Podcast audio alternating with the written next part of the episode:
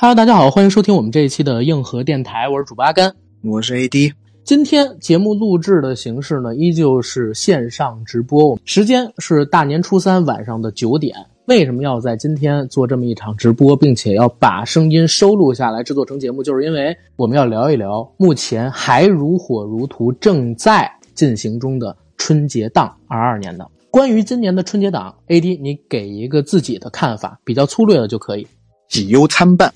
对中国电影的未来颇为担心，对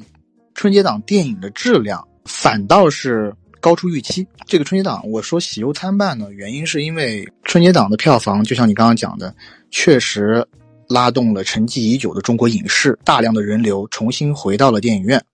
啊，那这个忧呢，就是在初一、初二的这个不管是票房，或者是呃观影人次上面，如果和过去相比的话，有一个。比较明显的倒退，票房上面我们就不必说了，我相信阿甘会分享一些详细数据。那人次上面的话，倒退的就更为严重，这个就会引申到我下一个问题，就是对中国影视的未来，我会有一些担心。在这个春节档上，由于多种多样的原因嘛，我觉得一方面可能票价高，可能有一些备受瞩目的电影，然后伤了大家的心，观众。在未来较长的一段时间里面，还会不会选择电影院作为他们第一的这个娱乐项目的首选？我觉得这个可能需要打一个问号了。对于这个春节档电影的整体质量，我自己觉得是高出我的预期的。拿去年做比较的话，去年的头马是这个《唐人街探案三》，今年的头马呢，不用说，肯定是《水门桥》。那他们这两个的质量的话，我觉得《水门桥》是要高于《唐探三》的，而《水门桥》呢，也比它的第一部。长津湖，我自己是觉得拍的是要更好的。其实这五部我们之后要说的真人片里面，可能我真正特别不喜欢的只有一部，啊，这个比我在进入这个春节档之前，我对这个春节档的预估要好很多。尤其是这三天嘛，我几乎是每一天都看一部电影。初一看的。水门桥，初二看的奇迹，然后今天看的狙击手都还蛮喜欢的。OK，然后我也聊一下，就是对这些片子还有春节档整体的一个看法。其实，在今年的春节档开始之前，因为我跟 AD，其实你说提前观影也好，或者说到他们这些公司里边去看电影也好，我们已经看了其中的一部分电影，再加上身边有一些朋友在朋友圈里发了一些春节档片子的评价，他们还是比较有公信力的，所以我本来是觉得今年春节档的质量会比往年高。本来就这么觉得，所以等到真的春节初一、初二把所有的片子都看完之后，我发现一个事儿，就是我们的预期其实还是比较靠谱的。就是今年春节档的质量确实，在这几年当中应该算得上是比较高的。于我自己看来啊，所以我想先否定一下市场上边很多人说没有好片子这个事儿。但是片子的质量高，是不是就能代表这是一个很有机会成功的春节档？不一定。因为我自己后来在看这几天数据的时候，我越来越感受到一个事儿：春节档，它是一个需要特定类型片的市场。《唐人街探案》票房那么好，最重要的原因除了有它延续的大 IP 属性之外，最重要的原因它还是一个喜剧片，一个合家欢类型的，而且有过年的氛围在。所以初一到初七它票房能那么恐怖，有很大部分是因为这个的加成。但是今年的春节档，除了这个杀手不太冷静之外，其实没有任何一部片子是纯喜剧，然后合家欢属性比较强的，其实没有，在我看来没有，包括这个杀手不太冷静都不能算得上是常规意义上我们之前看到的春节档的那种电影。本来最有春节档属性的《超能一家人》，在之前因为呃一些自己的原因吧，自己的原因啊，不是因为外部的原因，选择了撤档，所以我们现在看到的春节档，从片子的属性上来看，没有特别。符合这个档期的片子，这可能也是导致今年春节档数据比较惨淡的一个情况。这是第一个看法。第二个看法是什么呢？今年春节档的数据太差了，差到让我自己觉得有点不敢相信。我还记得一月二十四号、二十五号，我跟 AD 录完节目，然后我开车带他回家的时候，我俩在车上就聊，说感觉今年这预售不如往年。身边呢也没什么特别多的人在。预售环节的时候就问我们有多少看过的片子，这些片子口碑跟质量怎么样？好像大家的观影预期也不是特别强烈。果然，一到了初一，我们就感觉出不对了，而且这个不对劲的程度比我们想的要惨烈。我还记得那时候我跟 AD 猜可能会倒退个百分之十、百分之十五，但是真正拿到手的数据，二一年春节档初一到初七的三天，总的观影人次是九千一百七十五点三万。然后二二年春节档，因为今天是初三的九点嘛，还没做完，我约算下来大概一共初一到初三是六千两百万人次，少了将近三千万人次，这是人次上的。而票房上呢？二一年的春节档，初一十六点九亿，初二十三点七九亿，初三是情人节十四点七二亿，加起来截止到初三一共是四十五点四一亿。今年初一是十四点五二亿，初二是十点四八亿，初三预估啊，我预估是九点五亿，约下来是三十四点五亿，这是今年的数据。那票房呢，只达到了去年的百分之七十六，而人次呢？只达到了去年的百分之六十七，然后大家注意一个点，就是票房跟人次这个比例中间还有一个差额，这个差额在哪儿？是平均票价的差额。去年的平均票价是四十九点一，今年的平均票价是五十六元，也就是说平均票价上涨了大概是七块钱。然后大家不要看只上涨了七块钱啊，因为这是包含全国各地的票价，像我们硬核电台的听友群里边。有一些在四五线城市的听友正在跟我晒三十块钱、三十五块钱的电影票，它是一个平均后的结果。在一线城市的生活的这些小伙伴，比如说我自己，今年带我母亲，其实去院线里边看了两部电影，因为别的电影我们其实之前都已经看过了。这两部电影花了我四百多块钱，平均是一百一到一百二左右一张，因为我看的还是比较好的厅啊，实在是太贵了。所以，关于今年的春节档有几个热搜，我们现在不详细展开，但是我跟大家提一下，首当其冲的就是票价太贵。第二一个，观影人次大幅倒退。在初一当天晚上，观察者网就发了一篇文章，说消失的九百万观影人次去哪儿了？也就是说，初一基本上就少了将近一千万的观影人次。补充你一点，就是我们现在讲的这个倒退呢，是和二一年的春节档相比。但是我觉得呢，二一年的春节档呢又稍微有一些特殊，是因为经过了二零年，大家没有春节档这个事儿，二一年有一定程度的报复性观影。嗯，但是如果你要和一九年比的话，其实呢，它我现在的手上的数据是初一和初二，它其实每一天呢都是有一定的增长的，但这个增长幅度非常的小。初一的增长幅度是百分之零点九，初二的增长幅度是。百分之五，不知道初三现在会怎么样，但几乎持平。这个其实是一个很大的问问题，因为这个持平是在票价增长了这么多的情况下，你才你还持平。但这个高票价不可能是常态性的，过了春节档以后，票价肯定要降下去。那么我们用这样的方式去推算的话，其实今年的总票房可能会比一九年甚至二一年低蛮多的，因为，呃，如果同比比的话，一月份的。总票房已经比二一年要倒退了百分之，我记得如果记得没有错的话是话，呃，如果记得没有错的话是百分之二十几。呃，我觉得直接说一个直观数据吧，因为我之前在做表的时候，其实我也算了一下一九年的数据，平均票价四十四点九，大概是四十五元。票房数据初一到初三应该是和二二年持平，因为刚才我算了一下。二二年初一到初三现在还没过完，约合是三十四点五亿，而一九年前三天是三十五亿票房，然后人次上少特别多。一九年初一到初三的观影人次是七千五百万人，比二二年现在约合下来的六千两百万人要多大概一千三百万。然后观影人次的问题，我想跟大家说的是啥？是它不仅仅代表了票房。如果观影人次多，那影院里边，比如说爆米花啊、电影周边啊、饮料的收入也会上涨。然后一个人如果耗在影院里边时间比较多，他势必要留在影院所驻扎的商场跟商圈里边的时间比较多，停车费、消费，然后周边的餐饮店啊、时尚用品店啊，他们的一个销售额也会因为这个人留在商圈里边时间而有带动的增长。所以今年春节档。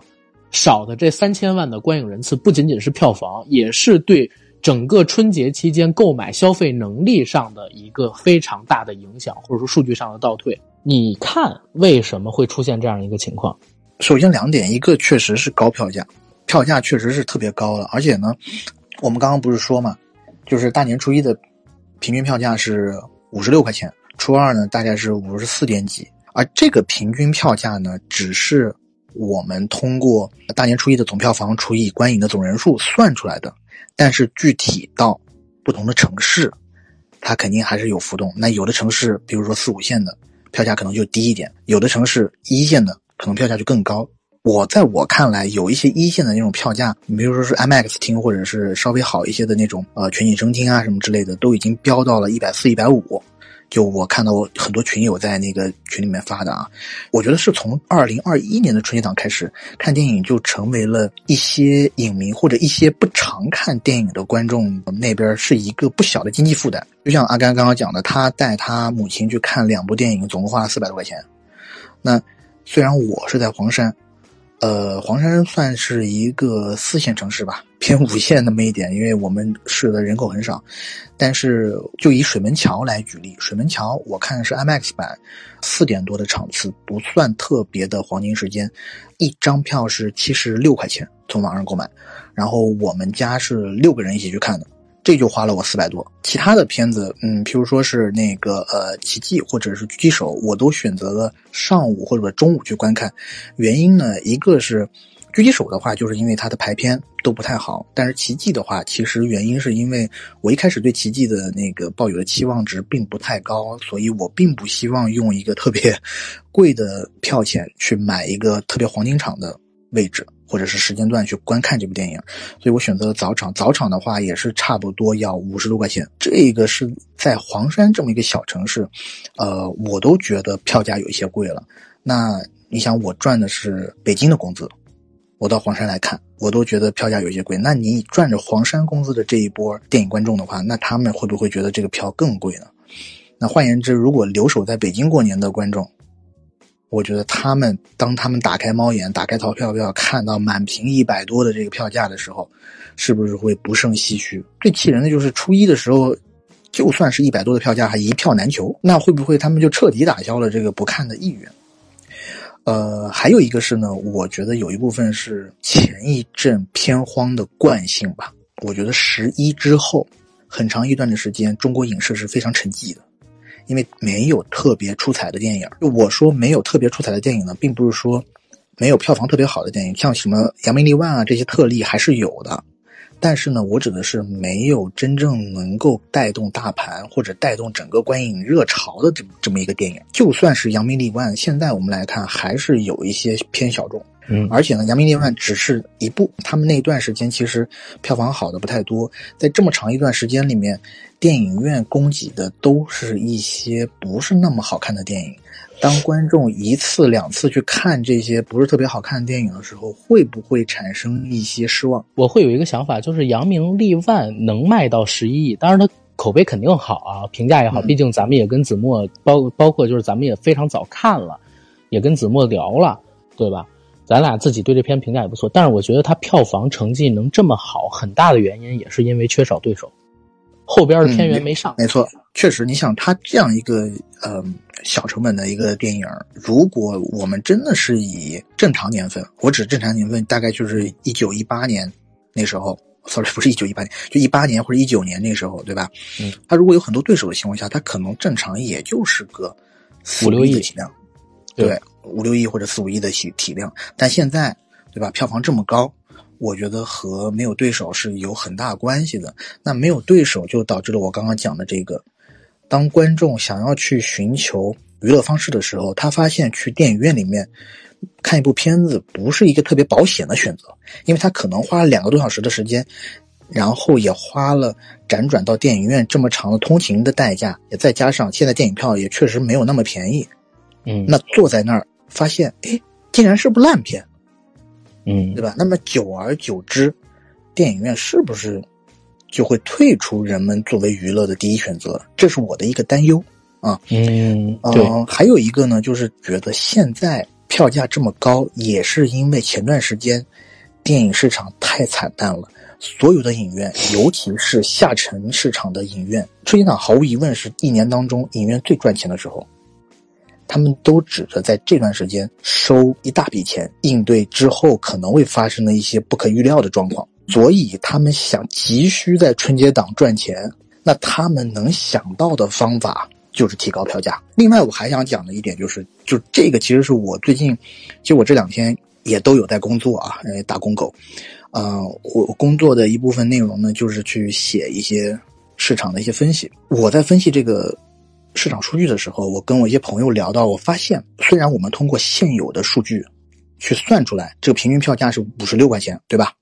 比如说大年初一的票价是五十六块钱，但是在很多影院或者在很多地区。它其实还有一部分的票价是可以不计入票房分账系统的，这部分票价是影院所收取的服务服务费，它不是，它不有一部分影院可以会收取这样一部分费用，嗯，比如说 VIP 厅啦，或者什么厅啦，这部分费用是给到影院的，大概就几大概有四五块钱，啊五六块钱，在某一些情侣厅什么的，对网络服务费什么的，这是现在是你规定是要计入票房的嘛。但是那一部分四五块钱、五六块钱其实是不会计入的，所以如果要加入那部分的话，平均票价我觉得还要再提高一点。但提高多少，我我就没有数了，可能提高个几毛钱啊，甚至一块钱啊，这个就不太清楚了。但确实票价就挡掉了一大部分不是常规去观影的观众。对，关于票价这块儿我正好补充一下，刚才呢我在朋友圈里边。发了一个数据，就是这两年春节档的一个对比，初一到初三的，我大号小号都发了，因为我小号是拉听友进群的嘛。然后小号上边的听友回复里边，我可以给大家念一下啊。点赞的肯定是非常多了啊，但是具体回复的可能有那么一二十位，其中有几位，比如说 Simon 说平均票价那么低，不是吧？还有纸飞机的梦幻世界说太贵了，还有就是贺文回答说因为不值票价。朱砂说：“今天票价太贵了，有 UP 主已经吐槽了，有的地方一张票八十加都有。还有呢，后边竹一竹说票价太贵了，这都六十了。瑞说票价太高了，这票价让电影这个可有可无的春节活动变得不是首选了。贾成义说，第一票价突然上涨，第二今年确实没啥好片子啊。黄渤、徐峥、吴京都不在，吴京都不在，他到底有没有看今年春节档？太扯了。但是票价上涨占到了我。”发的这条朋友圈里边，所有回复里边的百分之七十，所以通过这个，其实可以看出来，票价的上涨应该是第一原因，对吧？最直接的原因，起码是。而且我说一个比较直观的感受啊，就是我带着我母亲，其实是初二去看的电影，因为初一大家都很忙，有事儿也没法去看。在买票的时候，我发现初二的票钱加起来两个人四百多块，这个说实话真的有点惊到我了。平时，比如说我跟 AD 我们去看电影，呃，一般也会有赠票什么这个那个的，其实也不太 容易自己去花个钱看个什么电影。没想到一到春节档，去看个电影，两个人四百多块，这已经和你去玩一个五六个小时的剧本杀，价格差不多的一件事儿了。你知道吗？这是我今年第一感受。说白了，还是我俩行业地位不够。行业地位要是够的人，那是不是你你看电影还需要花钱吗？这肯定不需要。对，但我就想说一个什么事儿，就是我我们如果买票是这样的话，我相信很多朋友也会遇到一样的问题。平均票价五十六，除了 AD 刚才说可能有些地方啊，这个票没有计入进去，它的票钱里边多出的那点大家实际感受可能会比这个高。还有一个很重要的点。今天也在我们的群里有听友就发了三十五块钱的水门桥的票，里边还含了大概是六块钱的服务费。他一说自己呢是在河北的一个小县城里，所以他那儿的票价就很低，才三十多块。像他这样的城市，我觉得其实是有很多的。那他们的票价一平均，你这八十一百，跟人家大批量三十多一比，那确实。对不对？但是在网上声量最大的肯定是我们这些生活在一二线城市里边的人嘛，我们都用手机，都爱在流媒体上边发言嘛。票价上涨绝对是第一原因，第二个原因就是我想补充给 AD 的是啥？我我坚持刚才的那个观点，我相信您也是认同的，就是不是今年片子的质量差，我自己真的看了，就是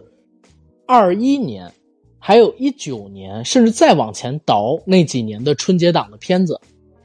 二一年，你要明白，第二名的片子《唐人街探案》，我自己评分六点五，大家还说高了，但是呢，它在豆瓣上边只有六点零，它卖四十多个亿。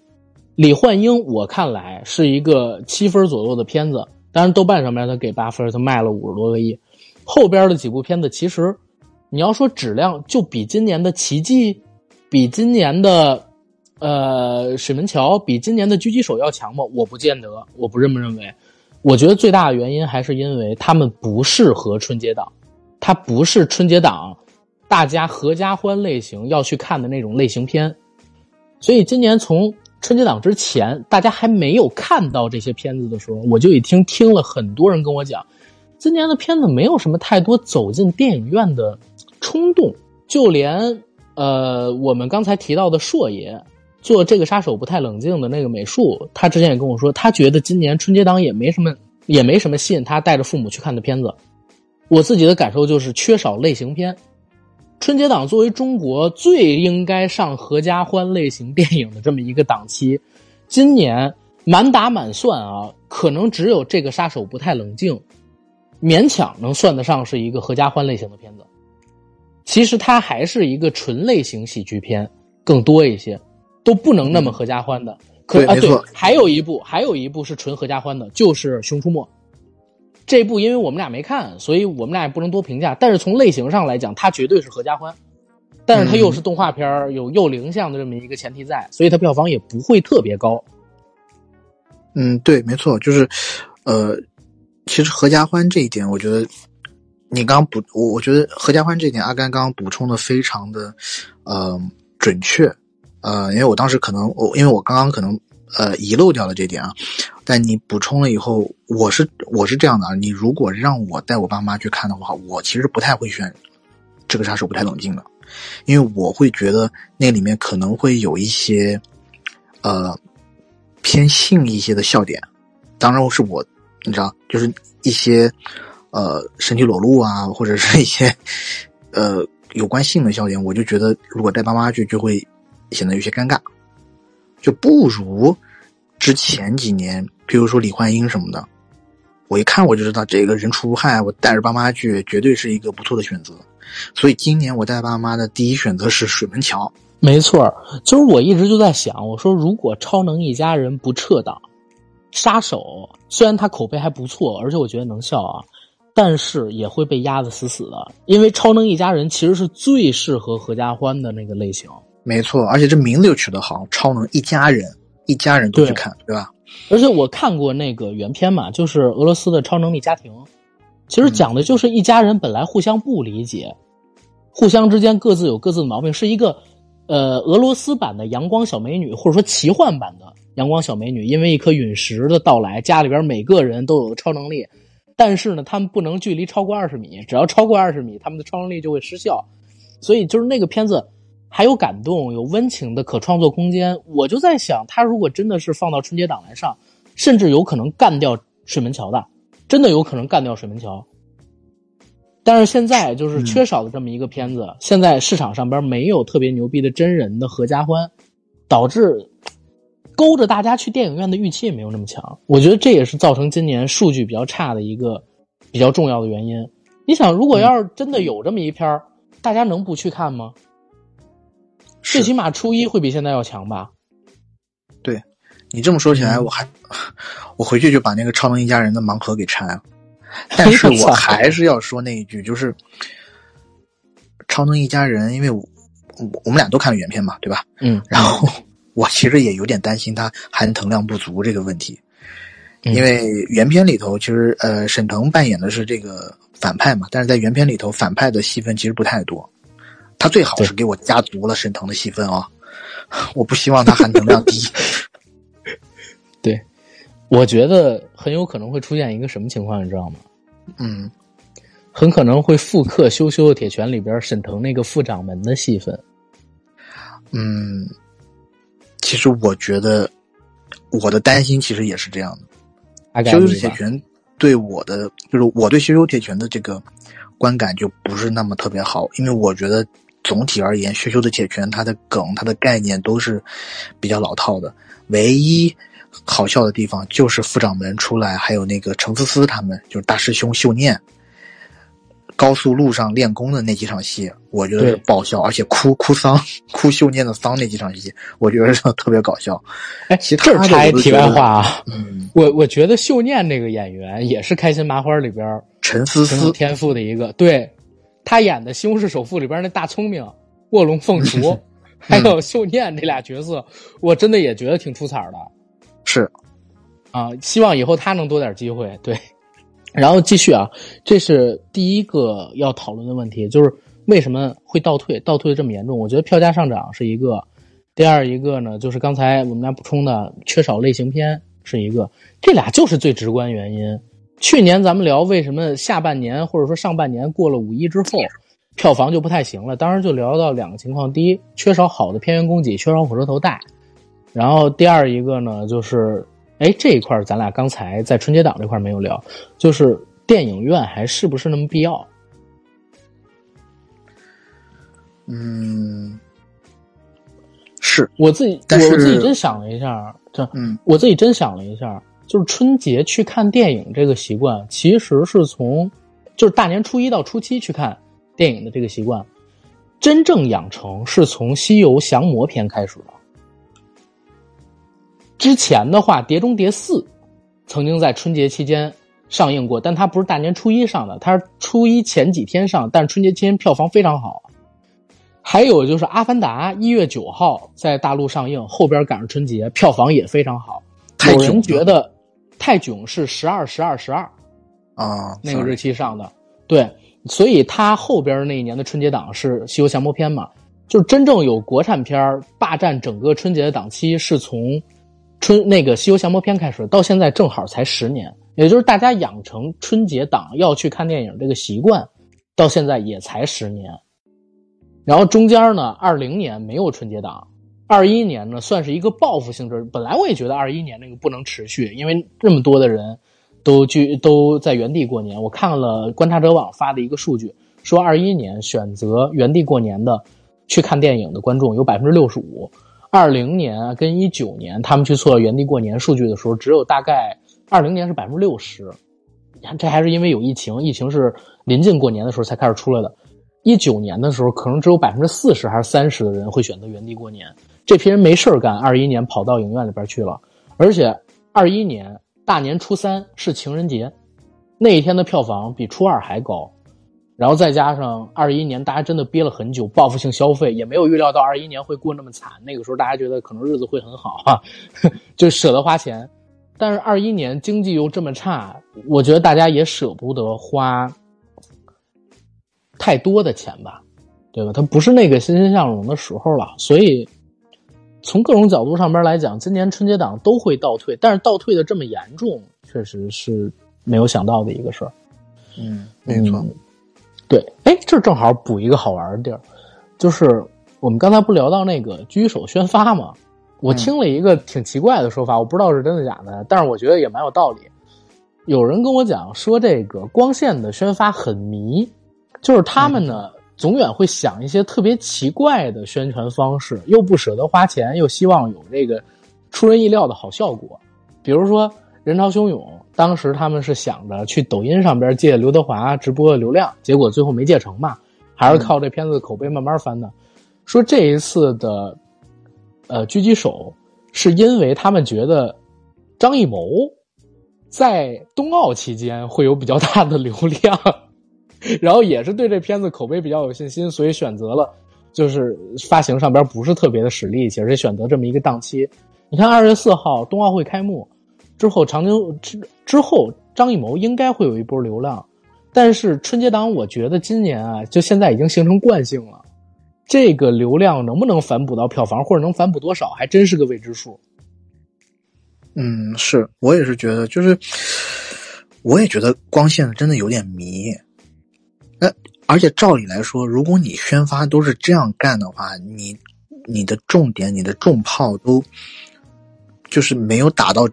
观众想要的点的话，你都是靠影片的口碑硬生生给顶上去，那我要你宣发有何用？对，对吧？你应该是来帮我雪中送炭，最差最差也要锦上添花。你不能只靠我自己燃烧我自己吧？你好歹你也得烧点儿，对吧？我觉得就是又咱想马儿不吃草，是不是？对，又想马儿不吃草，又想马儿跑得快，这就是光线的宣发策略。所以总想是啊邪招歪招，想借着这个片子导演或者演员本身的流量去带片子。没错。但光线这种舍不得花钱的，我不知道是不是祖传呢？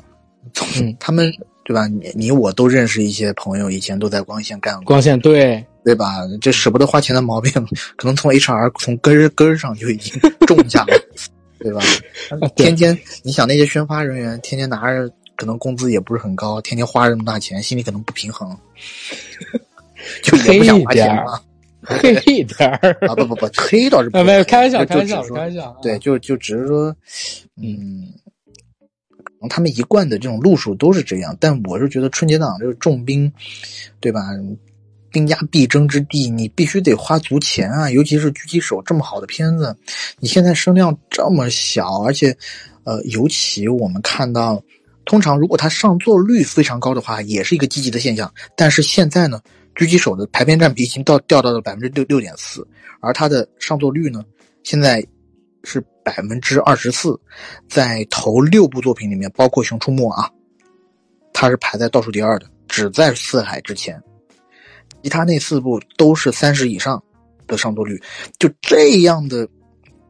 上座率，然后再加上这个，而且它现在排片占比和票房占比是倒挂的，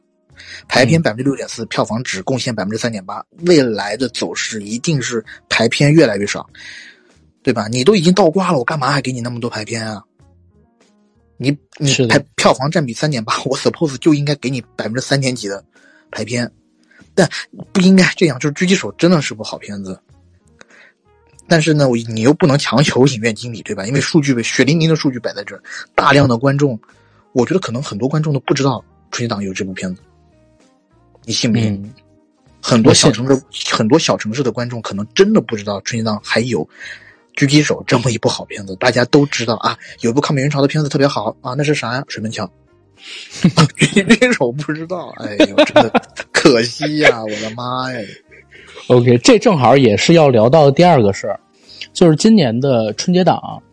嗯，其实刚开始的时候就有一个非常非常大的新闻，在行业里边最起码是掀起震动了，就是有关于某些影院被限停水门桥密钥的那个新闻，你还记得吗？啊、我知道，他其实是把排片费这个潜规则给抬出来了，就是今年、嗯不是不是嗯，你说、呃不能算是排片费，但这个我嗯刚好在前几天跟一个做发行很多年的大哥聊过这个事情，我其实呃一和他其实有一些不一样的看法。OK，那我先说一下我了解到的，或者说我认知的，你一会儿来补充。嗯，看哪儿说的不对啊？首先，我是知道排片费这个规矩，它有也没多少年，对不对？什么是排片费？其实就是，比如说你一个档期里边有六七部片子，然后你这个片子想上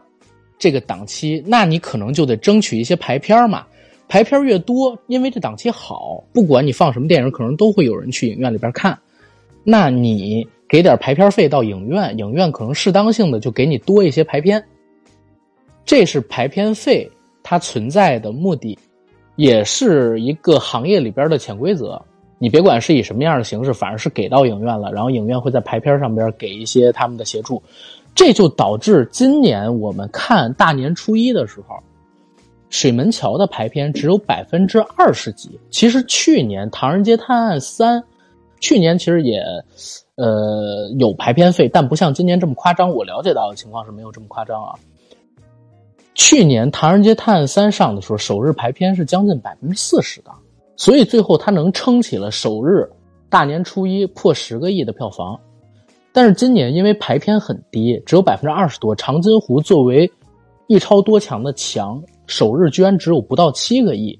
这跟排片也是有非常大的直接关系的。包括四海首日居然能有两个多亿，也是因为给了他非常多的排片。还有就是奇迹，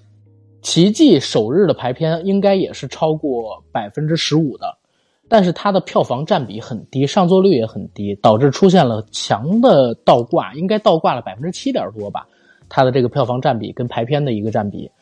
很多的片方在初二开始退掉了奇迹的排片费，改排《熊出没》，因为《熊出没》晚间场居然是百分之一百的上座率。但这也提一嘴啊，因为有一些地区其实是设定了百分之七十五的那么一标准，有一些影院自己在线下售票的时候是偷偷的破掉这个标准，但也无可厚非，因为前一段时间影院真的太惨了。如果有听过我们年终回顾那期节目的朋友都知道，去年每一家影院每一块银幕平均能分到他们手里的钱不到八百块，平均分到影院手里的钱不到八百块钱每一块银幕每天，可能一家十块银幕的影院。每一天平均下来只有八千块钱的收入，算是房租、人工、设备的维护费用，然后等等等等的水电等等等等的，就是亏损的。所以他们这么做，我我觉得就是也适当的能理解。但是今年为什么我会觉得有点过？是因为这个排片费的出现，可能真的把本就已经比较艰难又走倒退路线的春节档变得更雪上加霜了。让大家在第一时间对春节档里边的一些片子没有收到正向的口碑，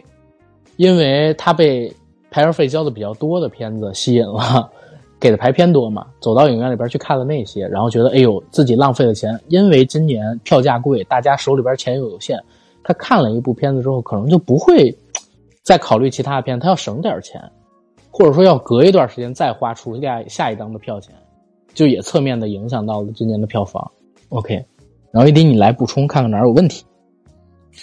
啊？就是你刚刚说的是排片费这个问题啊，我自己觉得，呃，我以为你是要说博纳给影院出台那个啊，那个发那个文的事儿啊，我忘说了，你说。对，首先排片费这一点呢，我自己觉得确实也是，但是这也是就是我我我比较同意你的那个看法啊。然后呢，也是从另一个侧面看出。有一些影院真的是饿极了，就这部分钱呢，他是可以拿可以不拿的，对吧？影院自主选择的权利。但是他之所以拿，我相信很多影院就是眼巴前儿这件利益驱使。而且呢，你要说排奇迹排片费多，那奇迹的卖相，其实在上映之前确实也还不错。预售它是第二，比四还高。对啊，而且，呃，他的整体演员啊、盘子啥的都还行，但是到现在你要说他口碑不好嘛，他其实口碑也挺好的，嗯，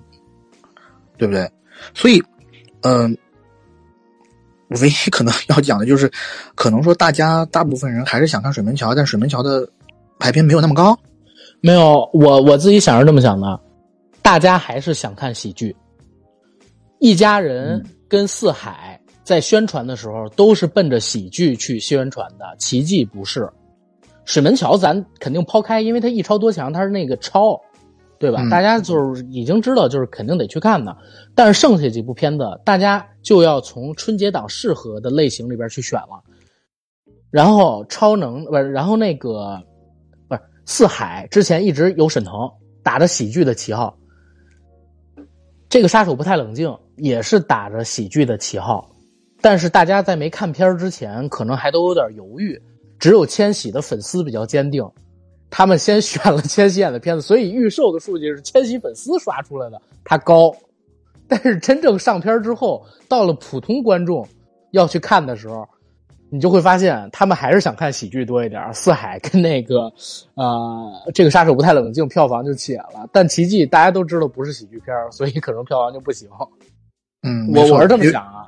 啊，没错没错，尤其那个奇迹这个倒挂比较严重嘛，排片是二十一点三百分之，然后票房是只有百分之十二点五，就在它大年初一的时候，这个确实倒挂非常严重。杀手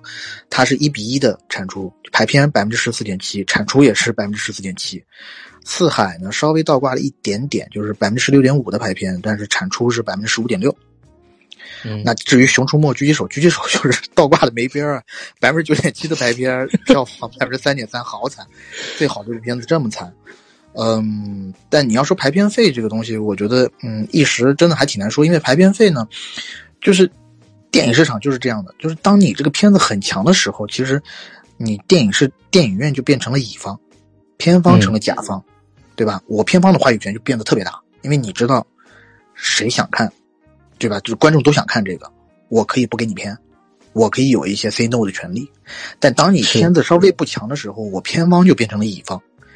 电影院变就变成了甲方，我就得千方百计的巴结你。那在早年间的时候，你像一些嗯国产片的发行经理，对吧？地推经理，那他们是真的要要到一些大影城里面去跟这些喝酒的、喝酒送礼，对吧？桑拿什么的，就反正商 K 这些可能都得安排上，对吧？是就换取一些排片，嗯，对。我我我说一个好玩的八卦，你说我说一好玩八卦。这一次的水门桥不是博纳呃于东总停掉了几个影院的密钥嘛，对吧？因为因为他他觉得别人收了排片费，呃，因为群里边其实大家也能看到，就是现在爆出来的信息，说是博纳的员工跟一些影院的人，具体哪个影院我们就不说了啊。他的聊天记录被爆出了，这个记录上边显示什么呢？说能不能给水门桥一些排片然后对方说实在不行，给其他几个片子排了。然后博纳呢就出了一个通知，说违背市场行为，给预期本来最高、市场最火热、大家期待值最高的片子，那么低的排片是因为对方收了其他片方的排片费，然后给的低了，所以索性就停掉了这家影院的密钥。这是于东总做出来，但是我手里边的一个特别有意思的八卦是啥呢？早年博纳还没有拍片权的时候，他不是走发行嘛？嗯，那个时候呢，于东总刚从叫什么啊？刚从北影厂出来，对对，华夏北影什么的出来。嗯，出来之后做的就是发行。他手里边发过一个什么片子呢？发过《无间道》，发过《无间道》系列，《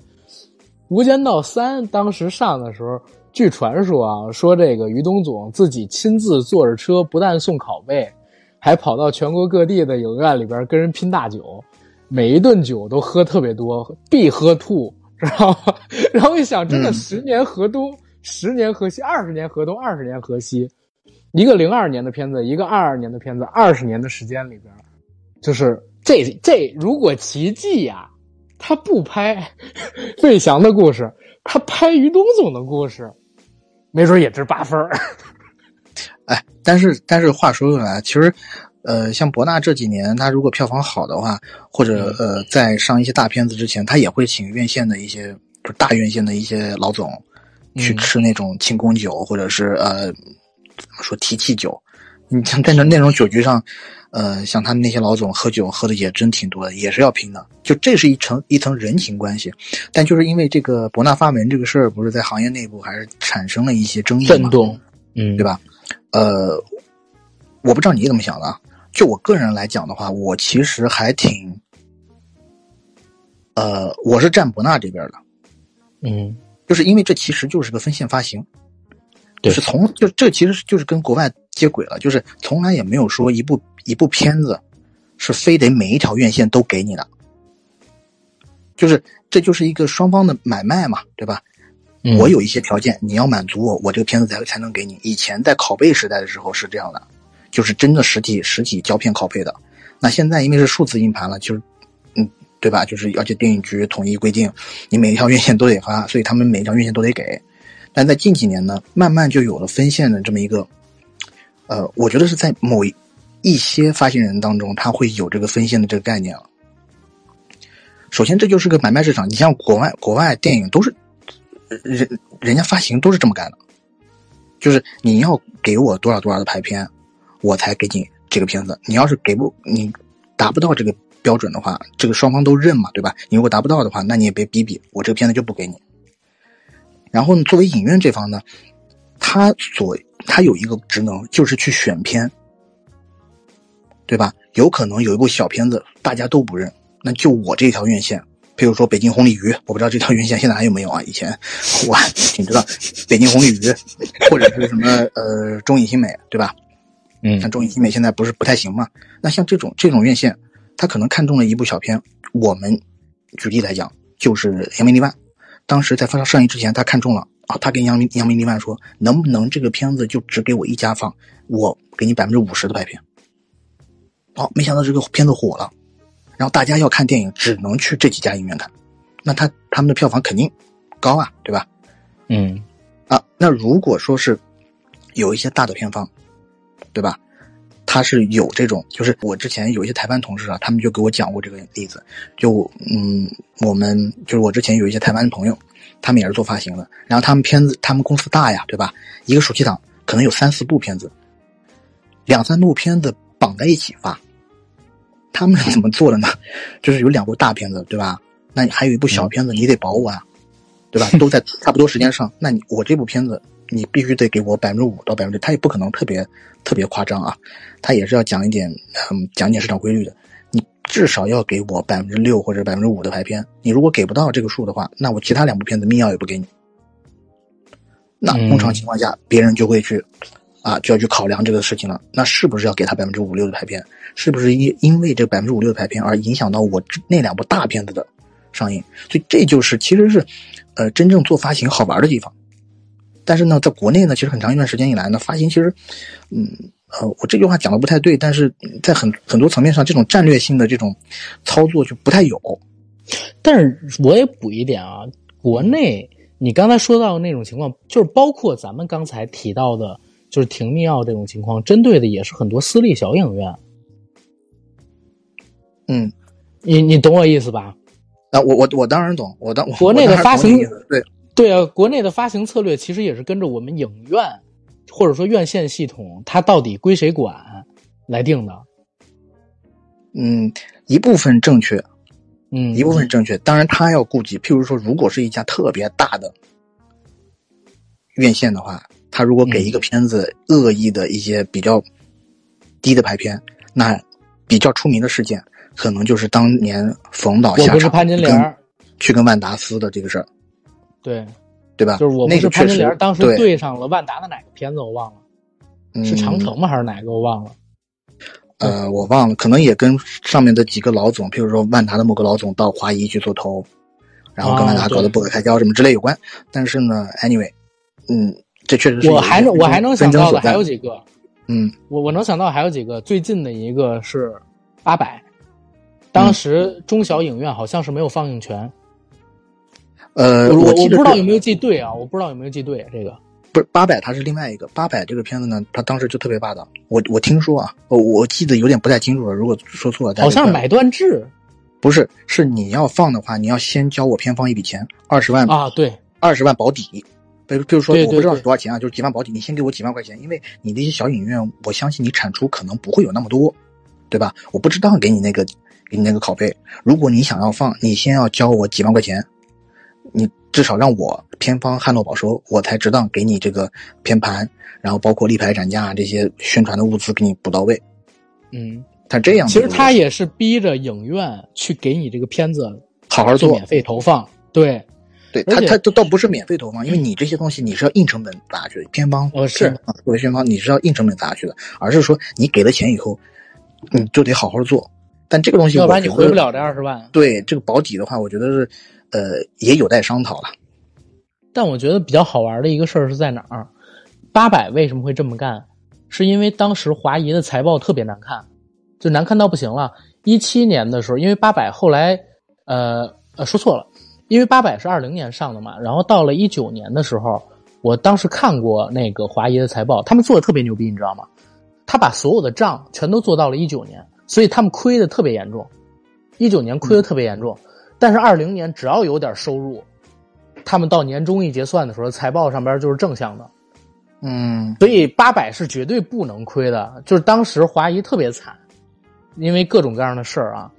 所以他们走这么一个事儿也是铤而走险，有点不惜得罪所有影院的这么一个劲头，再加上疫情，真的想敲一笔竹杠，憋着他们手里有一个救市的片子，然后干了这么一趟事儿。但是你像博纳。我就搞不懂，当然，博纳之前还有一个事儿，就是在这个呃潘金莲之前，还有一个事儿，是金陵十三钗的时候，张伟平还是行业带头大哥，带着自己这个片子跟各大呃影院直接聊票房分成，把票房分成好像是上调了三个点还是四个点，嗯，这是他当时干的，而且当时也特别好玩，哪儿都有于东总，当时。金陵十三钗上，他跟这个呃片方要聊，说你给我往起抬。然后据传说，于东总当时是跟金陵十三钗同期上的《龙门飞甲》嘛，主动降，我主动降就是我的票房分成，跟你然后你们多对你们多给我排，哎，结果当时就是真的这个，咱都不说二十年河东，二十年河西，十年河东，十年河西，真好玩儿这个。对，就是描述，呃啊，针对反正针对这个事情，我不能说谁对谁错，只是我觉得从我个人的观察上面，我觉得呃，博纳这么做无可厚非，他有自己的权利去保障他觉得他觉得他电影在那个档期应该有的那份尊重，或者说应该有的那份蛋糕吧。是应该有的那份蛋糕是没错的，而且尤其预售卖的这么差的情况下，他可能也是有点急了。就是我们分析这个事儿，两方一个是影院真的饿极了，去年太惨了，甚至有几个月就是亏损的嘛，你也不知道他们到底发给员工的钱是从哪儿来的，可能都很多都是从贷款来的。影院收排片费，对，影院收排片费可能也无可厚非。然后博纳这么干呢，是一看预售成绩这么差，因为今年的预售成绩比去年差了太多了。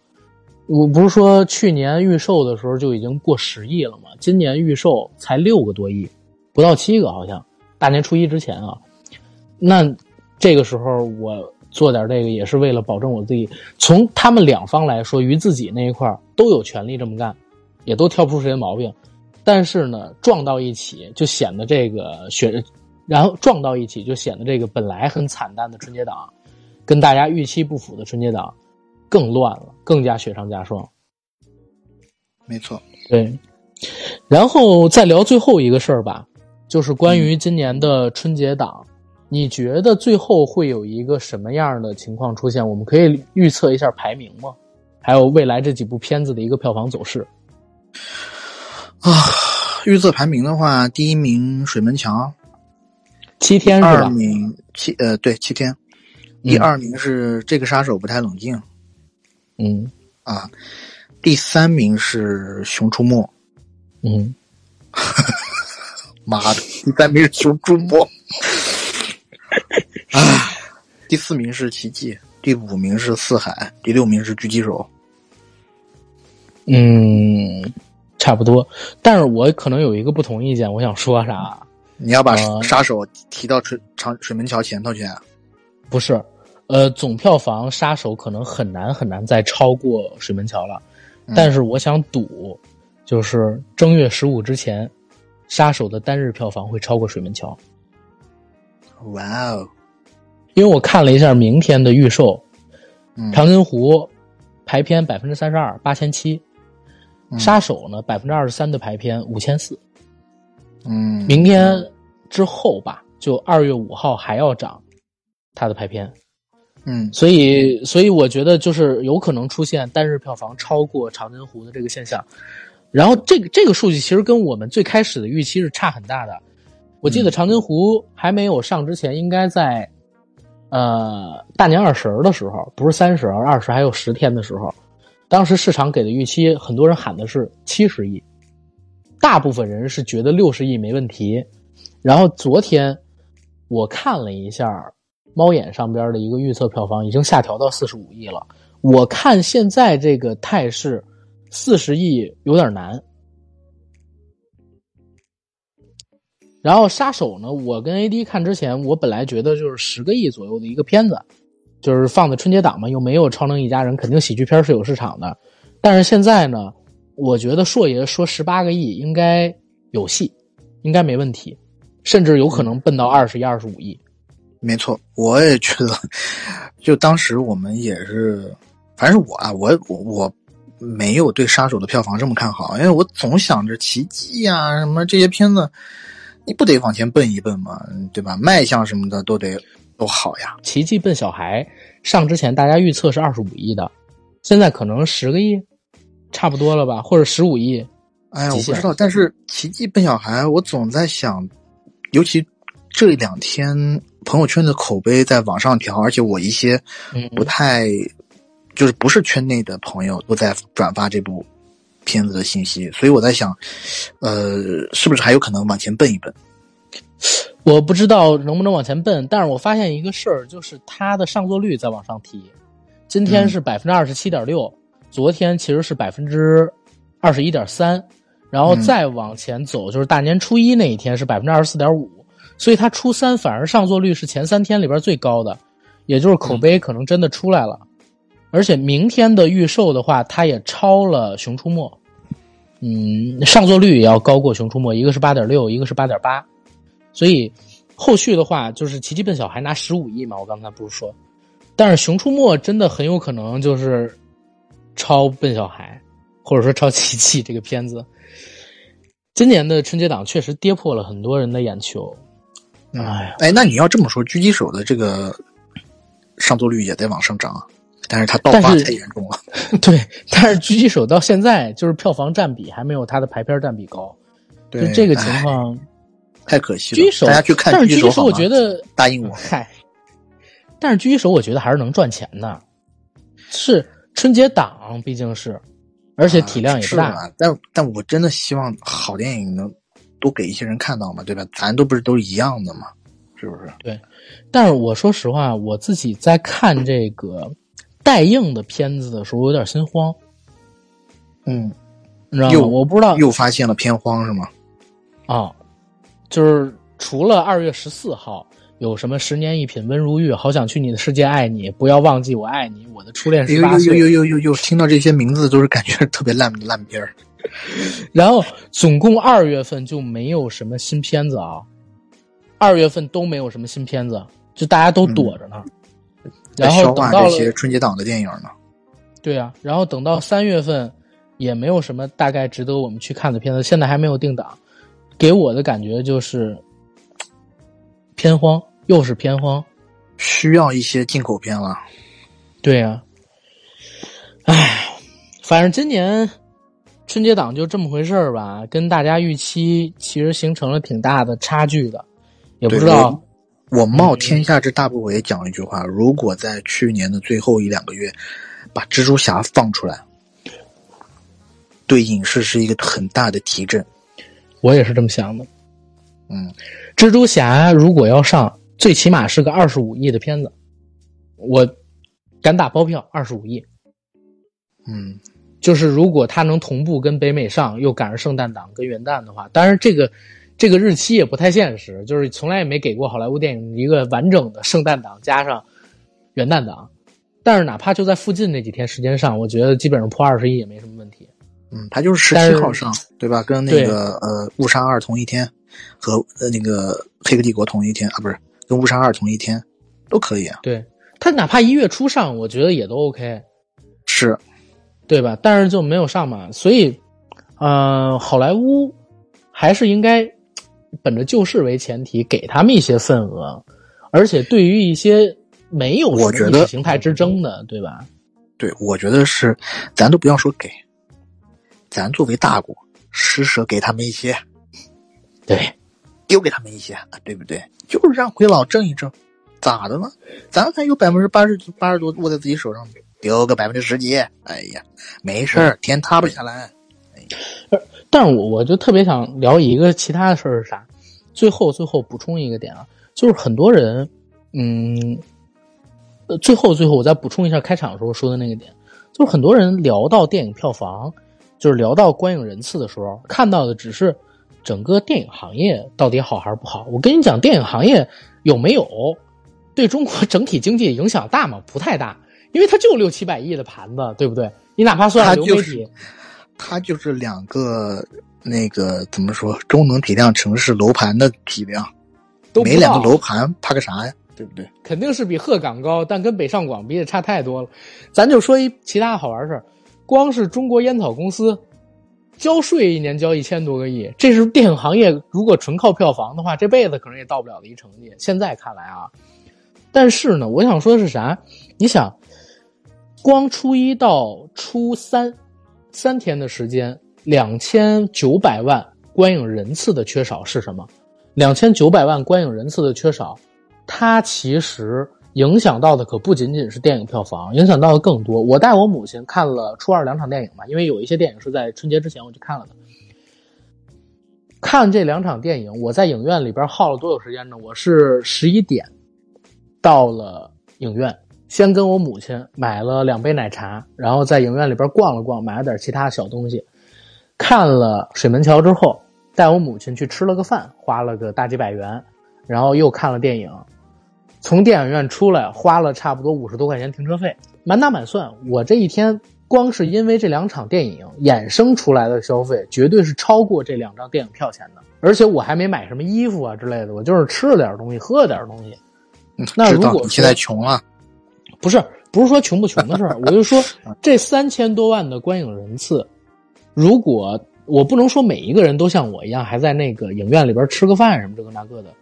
但是我觉得平均下来需要的消费不会比我少，因为有一些人他要买衣服啊，或者说走到这个商圈里边之后，他就是突然会发现自己好像需要买一个什么东西，突然之间出现的购买欲望，他就把钱花出去了。我就说像我看电影啊。我至少得买杯奶茶，还要给我同行的人也买杯奶茶。对，咱话说回去啊，相比起高票价，是不是影院也可以换一个思路？现在离这个春节档结束还有几天，包括春节档结束之后，其实还会有一段观影热情。二月十四号的情人节档期跟二月十五号那天正好是那个元宵节档期嘛，对吧？还会有一波观影热潮。我这两天就是刚才在开场的时候也提到。已经有业内的人发了什么电影局的通知，说针对于这个高票价，影院适当调一调吧。我我觉得真的观影人次上去比单独票价上去要划算的多，因为观影人到了你们影院之后，还很有可能买饮料、买冰淇淋、买爆米花的。对，薄利多销嘛。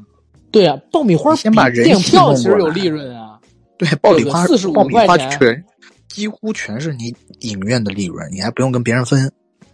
我操，爆米花多大利润？两瓶水五块钱，然后爆米花，我跟你说，真正的爆米花在影院里边卖的那种，制作成本连一块钱都不到，但是一套餐就卖四十五，大家也不会觉得特别亏，对不对？就是这是比票房来的要分到你手里边更实打实的，票价先降下来吧。哎呀，然后再我刚刚我刚刚看了一圈，反正起码我们这儿呃。初三的票价已经开始往回落了，对，嗯，所以就觉得我亏得慌。为什么要在初二看？哦，那我还好，毕竟我还有一些票可以换。我也有点票啊，但是我那个票只能针对于某些特定的电影，对吧？啊，是是是，嗯。然后说到这儿，我觉得我们节目可以进一个收尾阶段。大家看，今天我们聊了春节档的五部真人电影，也是可能大家关注最。也是可能大家关注度最高，然后票房成绩最好的，讨论声音最大的五部电影。其实这几部电影，我们觉得有除了，其实这五部电影除了《四海》之外，我们觉得都有可圈可点之处，甚至有几部我觉得都挺好的，只是放在今年的春节档不太适合，或者说不是春节档特别适合的那种类型片，然后再加上票价贵，造成了现在这么一个结果。但是我们也能看到，市场是跟着市场情况走的。他们正在回调可能失误的那些部分，未来几天有可能就会产生变化。我跟 AD 呢也展望了一下二二年即将迎来的那些月份，我们发现很有可能这次的春节档之后还是会缺片。那希望未来的市场还是可以跟着市场情况走，给我们的电影市场补给一些片源。这些片源如果是我们国内公司的，很好。如果国内公司不能填补的话，适当给一些好莱坞或者说其他国家的优秀的电影一些机会，我觉得也是挺好的一个选择。是年票房全球第二地区的某些公司啊，是因为我们已经是全球第一了，我们已经全球称霸了，还争这些一时长短有啥意思呢？对吧？大度一些吧，施舍一些，施舍一些给他们吧，对吧？然后结尾的结尾呢？因为我们这一期其实是在春节期间给大家临时远程录制的一期节目，还没有过完年，还是祝愿大家春节愉快，阖家欢乐。然后二二年可能影视行业这个头开的不是特别的牛逼啊，但是还是有点小牛逼的，最起码整体的数据跟一九年差不多嘛，不要像前两个月这么跌破眼球，或者说像一月份一样那么惨淡了。希望能越来越好。毕竟大家都是一根绳上的蚂蚱，就是围绕这个产业链上下活着的。希望行业好，我们才能好，对。然后也希望所有在听音频的朋友们多转发转发我们这个硬核电台啊。我们也需要继续扩充一下影响力，对吧？谢谢大家，AD。二零二二年好像并没有开一个特别好的好头，但是呢，我也是希望大家都不要放弃希望，尤其是我们影视行业的，对吧？我要借用狙击手里面五班班长，哎，是不是五班？我都有点不太确定，但反正是张宇扮演的男主角神枪手说的那句话：只要雀雀还在，雀雀啊，就是麻雀的雀，只要雀雀还在，就还能雄起啊。如果大家不知道这个是啥意思的话，去看那个电影就知道是啥意思了啊。雀雀就是某个部位啊，某个部位。我用另外一部战争片里边吴京说的话：战斗会很艰苦，可我们要争取胜利。非常牛逼。